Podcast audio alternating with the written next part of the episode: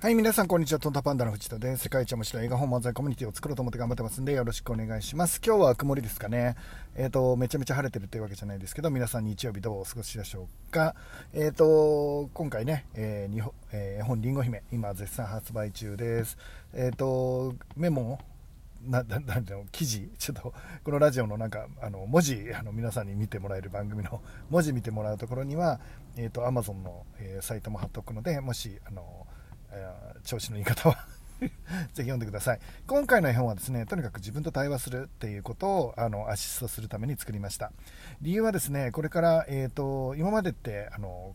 決まったね、決まった生き方、あのいい生き方っていうのが大体決まっていて、えーと、変数の高い中学、高校、大学行って、できるだけね、で、えーと、できるだけ大きな会社に入って、で、頑張って一生同じ会社で勤め上げるっていうのが、まあ、いい生き方だったわけですよね。お医者さんとか弁護士とか、いわゆる社会的ステータスの高い仕事について、で、えーと、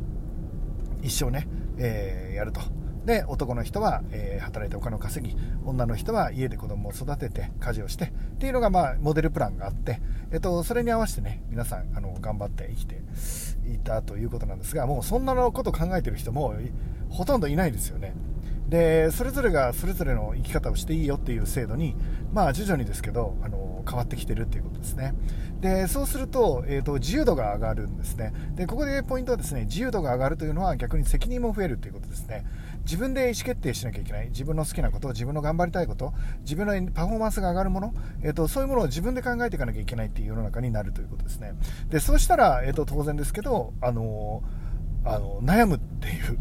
ことです。で、だから、えっ、ー、と、今までみたいにですね、何も考えなくても言われたことをやってればいいっていう時代は終わって、これから、えっ、ー、と、自分で考えながらどうやっていこうかなって、何をしていこうかなっていうことを考えなきゃいけないということで、考える時間とか、自分と対話する時間とか、自分を大切にする時間とか、えっ、ー、と、そういうのは、えっ、と、今まで以上にね、え必要になってくる時代になるんじゃないかっていう仮説を僕は立ててるっていうことですね。で、えっ、と、そこにですね、えど真ん中に、えー、一つ、自分と対話するための、えー、完璧なツールはないかなって言って作り出したのが今回の絵本りんご姫ということになります。なので心の専門家の方にいろいろ意見をもらいながら、えー、この本っていうのは作られているんですね。えっ、ー、とどういうふうにあの自分と対話するときに必要なもの、えー、カウンセリングとは何か、まあ、そういうもろもろのものもいろいろ研究しながら今回の絵本には、えーと、そういう内容も、ね、盛り込まれているということになります、えーと、AI で絵を作ったっていうのがちょっとあの取り上げられがちなんですけど、えーと、実は、えー、とこの絵本のすごいところはそこではないということですね。本当の意味で自分を大切にした人がちょっとで、えー、と贅沢な2200円ですか、えー、を払ってですねこの本を買って家でその絵本との対話の時間を持ってもらうっていうのが、まあ、とても重要なのかなって思って、えっと、今回の絵本は皆さんに届けたいと思っています。あの、ぜひですね、えー、読んでいただいて感想をもらえたらとても嬉しいのでよろしくお願いします。えっと、自分と対話するのにこれ以上の本はないと、えっと、僕は思ってますんでよろしくお願いいたします。はい、ということで、えっと、本題に入りたいと思うんですけど、今日はですね、人間関係の鮮度っていうお話をしていきたいと思ってるんですけど多くの人がですね、えーと、人間関係には、えーと、鮮度があるっていうのを気づいていないんですね。つまり人間関係も、えー、変わっていくっていうことですね。あのー、多くの人たちがねこう思っているのはこの人間関係をえー、いい、楽しかった、すごい楽しい人間関係ができて、えーと、毎日遊んでるような人間関係があったら、えーと、それを維持しようというふうに頑張るんですね。で、それ自体は別にあの否定されるべきでもなくて、あの素敵な関係が維持できるっていうのはいいことだと思うんですが、いろんな事情があってですね、人それぞれ変わっていきますね。えーと、社会的環境、住んでる場所、それからその人の状況、えー、と社会的ステータスが変わっていった、給料が変わっていった、えー、他に面白い友達を見つけてしまった、まあ、いろんな理由があるでしょう。で、その中でですね、えー、と人間関係って変化していかなきゃいけないんですね。でも、えー、とどうしてもですね、僕も含めて多くの人たちっていうのは相手に大切にされたいって思ってしまうっていうことですね。だから自分を優遇してくれていた人が自分を優遇しなくなってくるとですね、えー、とどうしてもですねあちょっと俺のこと優遇しないとどんな痛い目に遭うか見せてやんなきゃみたいな、えー、と気持ちが湧き出てきちゃうんですね、えー、とそれはあの悪い人だからじゃなくて全員そうですね。おそらく人間の本能としてそういうことがあるんでしょう。だから、えー、と今までこうなんだろうな先生みたいな扱いとか、えーと、大親友だからお前が最最優先だからって言ってた人が、えーと、急にですね、えーと、連絡もなかなか返ってこないし、えー、誘っても返信もない上に、えーと、直前になってあやっぱ行かないとか断りの連絡あるのは私もないまま終わるとか、まあ、そういう状態になりますよね。でその時にですね、えーと思ってしまう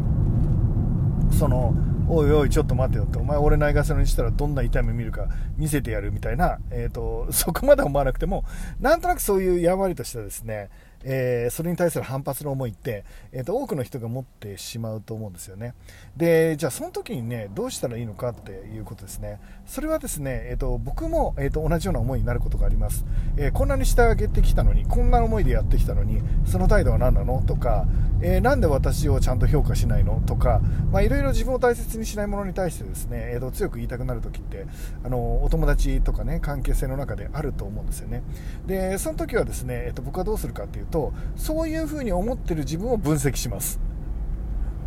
えっ、ー、とおおなんでこんな気持ちになってんだろうみたいな。でも考えてみれば向こうには向こうの人生があって、えーと、僕にだって僕の人生があって、えーと、その時々で鮮度があってその時々で面白いと感じる人が違ってそれそうだよねってずっと自分を一番にしなきゃいけない理由なんて向こうにはないし、えーと自分を最優先にしなきゃいけない理由も向こうにはない。ただ、えーと、僕を最優先にしてくれたらそれはそれでもちろん僕だって、えーと、相手を最優先にしたいっていう気持ちも湧き出てくるよね。でだけど僕の気持ちも湧き出てこないようになっていくっていうことですね。僕は、えーとそういう整理がですね、えーと、本当はできない人間なんですけど、まあ、するようにしてた。あの今はするようにしています。昔ですね、えーと、シドニー・ハリスさんだったかな。なんか、えーと、とりあえず新聞記者の記事でこういうのがあったんですね。ある日友達と一緒に歩いてたらですね友達が売店で新聞を買ったんですね。えー、そしたらもう超あの新聞投げ飛ばしてくるようなぶっきらぼうな相手お店の人はぶっきらぼうな売店の人でね。でも、えーと、友達友人はですねそのぶっきらぼうな本当に態度の悪い人にものすごい明るい映画で「おはようございます」って挨拶をしたんだって。でそれを見た後にね、えーと、彼がね、えー、その人に聞いたんだって。えーと、あいつあんなひどい態度なのになんでそんな丁寧に挨拶すんのって聞いたわけ。そしたら、えーと、彼が答えたのがいや相手の態度態度で自分の態度を、えーと、変える理由はないだろうっていうふうに、えー、言ったんだって。ちゃんとしっかり挨拶する自分をなんで相手の態度が悪いからってちゃんと挨拶しない自分に変えなきゃいけないんだっていう。えーと、僕、そのスタンスできないよ、できないんだけど、そのスタンスが素敵だなって思ってるのね、だから例えば、えーと、相手が遅刻するから遅刻していいんだ。相手が悪いこと言うんだから悪いことしていいんだ、えーと、相手がなんあの自分を大切にしないから相手を大切にしないでいいんだ。自分を大切にするから相手を大切にするんだ。まあ全部わかる。全部わかるんだけど、えーと、そのこととありたい自分はまた別物なのかななんていう気がしています。なので僕は、えー、と本当はね相手がどうであれ、えー、と自分がえーと、こういった取っていく態度っていうのは変えていかないようにしたいなっていうふうには思っています、えーと、合理的な判断としては、えー、もちろん、えー、向こうが、えそれほど熱がないのにこっちが熱を与えるっていうことが、えーと、合理的判断としていいか悪いかの判断はあるとは思うんですね。でも自分は、えーと、こういうスタンスの人間でいようと思ってる時にわざわざそれを変えてまでですね相手を、えーと、後悔させようとか、えー、と僕を大切にしなかったら痛い目を見るんだぞとか、まあ、そういう思っちゃうけど、えー、とそういうダサい人にはなりたくないなとは思っています。なので、えー、と自分はダサい人になってるかどうかこのあの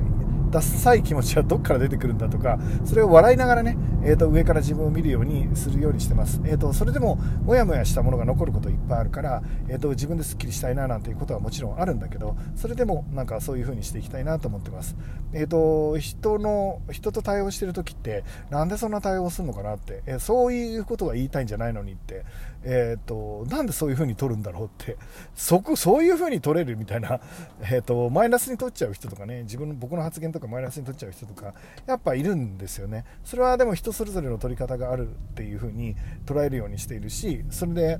えーと、自分がその人の対応を、えーと、合理的判断以外でね、えー、変えていくっていうのはどうなんだろうななんて思ったりします。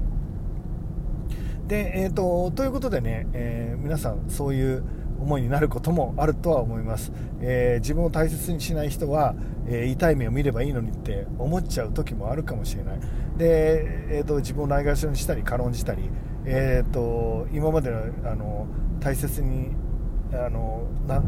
何？今まで、えー、すごく話を聞いてた人が聞かなくなるような日が来るかもしれない。でもそれでもいいと思うんですよね。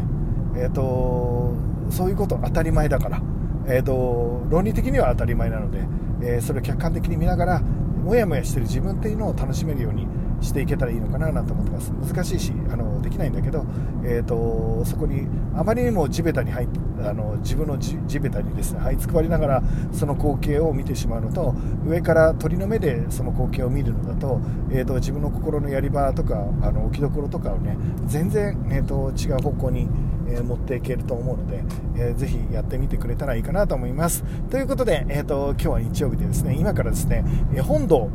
絵本堂のですね撮影に入りたいと思います。えーと、絵本を通して自分と対話する時間をしっかり持てるっていうのをどうやったら持てるんだっていうのをしっかり教えていこうと思ってね、えーと、そういう会をこれからどんどん開いていけたらいいかなと思って始めようと思ってます、えー、皆さんですね世の中にこれが広がるように、えー、ご支援ご指導よろしくお願いします。それじゃあ今日も素敵な日曜日でありますようにいってらっしゃい!